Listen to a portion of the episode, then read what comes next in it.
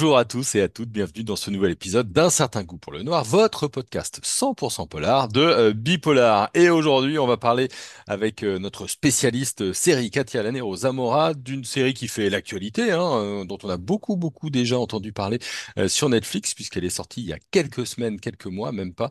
C'est Bodies de Paul Thomalin, quatre détectives à quatre époques différentes de Londres qui se retrouvent à enquêter sur le même meurtre. Bonjour Katia. Salut Jérôme. Alors, je l'ai dit, le pitch est quand même sacrément intriguant dès le départ. Euh, qu'est-ce que, qu'est-ce que tu peux nous dire de, de cette série? Alors, cette série va vous placer dans la position de tout savoir sur tous les personnages alors qu'ils ne se parlent pas. Ah, L'ironie dramatique, c'est un procédé euh, dramaturgique. Je vais passer les informations techniques, mais c'est une façon de gérer l'information. C'est quoi l'ironie dramatique? C'est lorsque le spectateur en sait plus que au moins un des personnages. C'est la fameuse bombe sous la table de Alfred Hitchcock.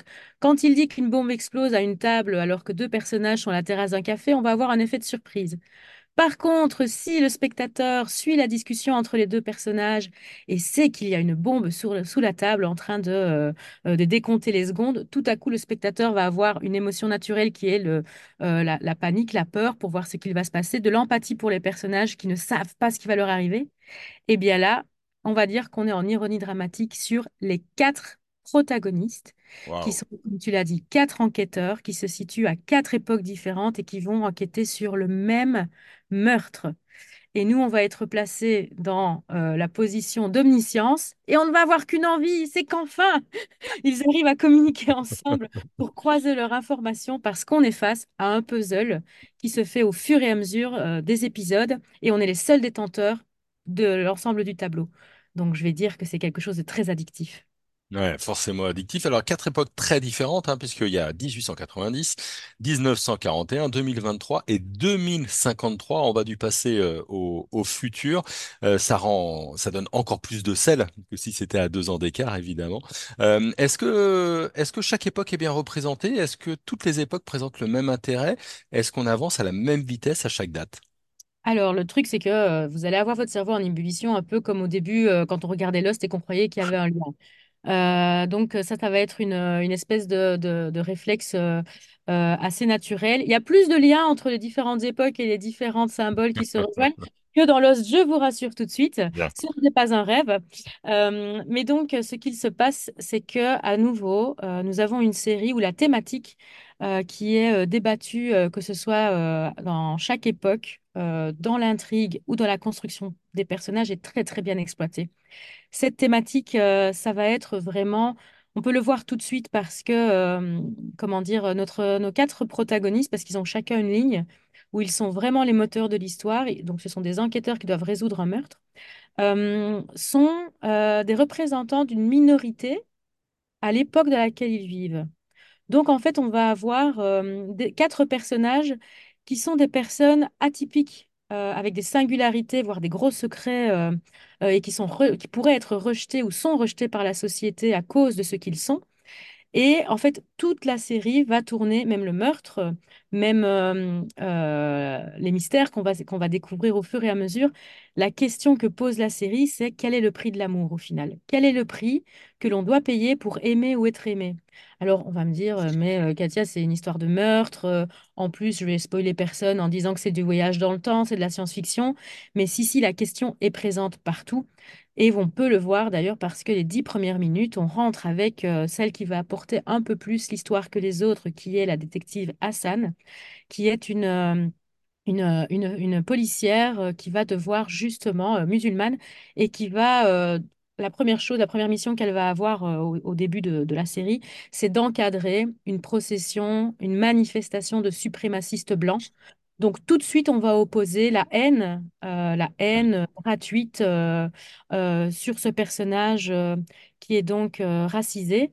Et elle va nous démontrer euh, que elle, la foi en son travail et à la fois qu'elle est tellement compétente et talentueuse euh, qu'elle est à même de, voilà, elle va découvrir le premier corps et, elle va euh, mener l'enquête. Et ça va être pareil pour les trois autres détectives. Les trois autres vont être un peu des parias de la société et vont quand même vouloir faire la lumière sur cette, euh, sur cette histoire. Et ces thématiques se répercutent à la fois sur l'intrigue, mais sur toutes les constellations des autres personnages, parce que, en fait, au final, on assiste à une enquête autour d'une société, une société secrète qui nous mène jusqu'à une euh, dictature de l'amour dans le futur, puisque euh, la détective Maplewood euh, travaille en 2053 dans une société où tout n'est qu'amour. Et Ah, évidemment, dans les, dans les, dans les utopies, il y a toujours un versant euh, dystopique. Donc, c'est à la fois une série euh, de science-fiction, de voyage dans le temps, euh, mais qui traite d'un sujet euh, et d'une euh, d'une thématique très précise et avec une constellation de, de- personnages. Euh, en fait, c'est la structure. Moi, ça moi, je suis hyper structure, hyper architecte euh, et tout ça euh, dans, quand j'écris. Et en fait, la structure et la façon dont tous les personnages ont des répercussions les uns sur les autres sur toutes les époques est absolument fascinante. Il y a aussi des coups de mou et il y a aussi des incohérences. Mais je veux dire que ça fait partie aussi de l'exercice intellectuel de regarder cette série que de les repérer. ouais.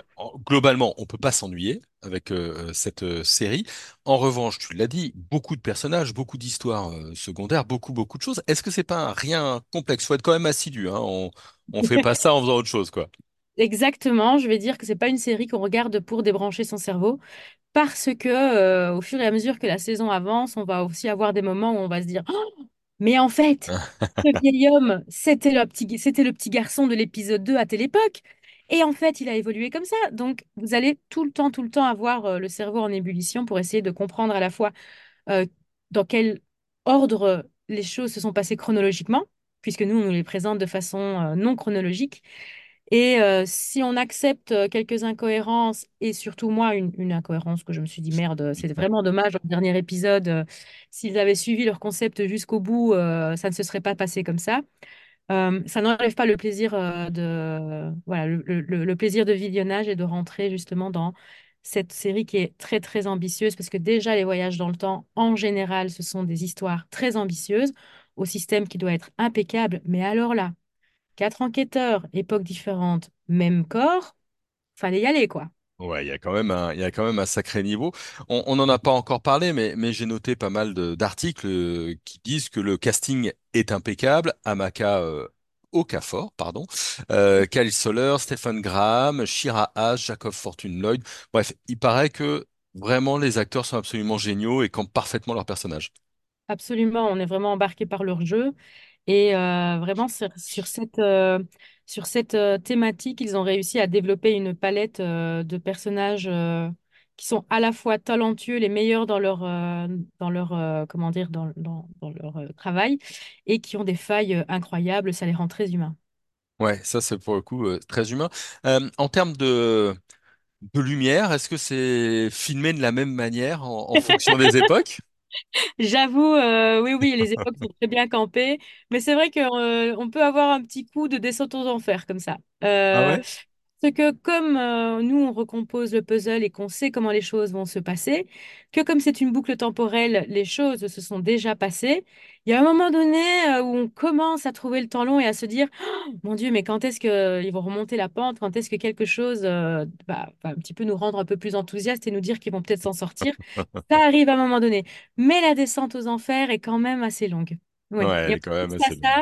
Mais ils arrivent à un moment donné euh, à, voilà, à- je ne vais pas spoiler, évidemment, mais euh, à dire euh, les choses vont peut-être changer. Il y a Hmm, peut-être possibles. hmm, quand on regarde la bande-annonce, ça a l'air euh, très sombre, encore plus sombre pour le, le 19e siècle. Est-ce que c'est filmé de la même manière? Non, justement, il y a une ambiance dans chaque époque, une ambiance dans- et une esthétique dans chaque époque. Donc, euh, c'est assez facile, ça, il faut pas avoir peur de ça, c'est assez facile de savoir immédiatement dans quelle époque on est et avec qui. parce qu'on va vraiment suivre en plus euh, les, les- enquêteurs euh, dans leur univers. Donc ça va être sous, ça va être les mêmes lieux, le même quartier, mais filmé à chaque fois de manière différente. Ouais, ça a l'air vraiment, vraiment passionnant. C'est une mini-série. Souvent, je te pose la question. Ça s'appelle pas forcément une saison 2. Ça, ça se tient tout bien tout seul. Oui, oui, ça se tient bien tout seul. C'est adapté euh, d'une série de comics euh, de chez DC Comics. Je ne sais pas, j'ai pas été regarder euh, s'il y avait, si c'était par exemple une saison qui comportait plusieurs numéros du comics ou si c'était un seul numéro du comics, je ne sais pas. Mais donc, je sais que c'est une adaptation et que s'il y a d'autres numéros, il y aurait peut-être possible, possiblement d'autres saisons. Oui, je, je crois qu'il y a, ça couvre euh, l'ensemble de, de ce roman graphique-là qui a été Ça ne publié m'étonne en, pas parce en que c'est dense. C'est 2014. Ouais, c'est quand même, euh, bien dense. c'est quand même assez dense. Bon, c'est la, la meilleure série que tu as regardée là pour euh, cette fin d'année? Je veux dire que c'est celle qui a mobilisé le plus de mes neurones. J'avais presque l'impression à certains moments qu'on jouait à un jeu de société et qu'il fallait le cerveau anticipe le coup suivant pour essayer de comprendre. Et Ah oui. très souvent, on est surpris. On a l'impression que de, on a compris euh, l'enchaînement de la cause à l'effet et en fait, euh, bah, en fait, euh, on, on est très très souvent surpris. Donc, on est en ironie dramatique, on sait tout ce qui se passe, mais par contre, euh, on est surpris d'épisode en épisode. Eh ben, merci beaucoup, Katia. Vous avez compris. Si vous voulez mobiliser un petit peu vos neurones, vous aussi, pendant les vacances, entre euh, deux repas de famille, des plaids chauds et des comédies de Noël, vous avez cette série Bodies, huit épisodes d'une heure. C'est euh, sur Netflix et c'est sans doute, évidemment, l'une des séries qui a fait le plus parler en cette fin d'année. Merci beaucoup, Katia. Avec grand plaisir et bonne fête. Merci. Et bonne fête, évidemment. Et merci à vous de nous avoir euh, écoutés toute cette année. On se retrouvera évidemment en 2024.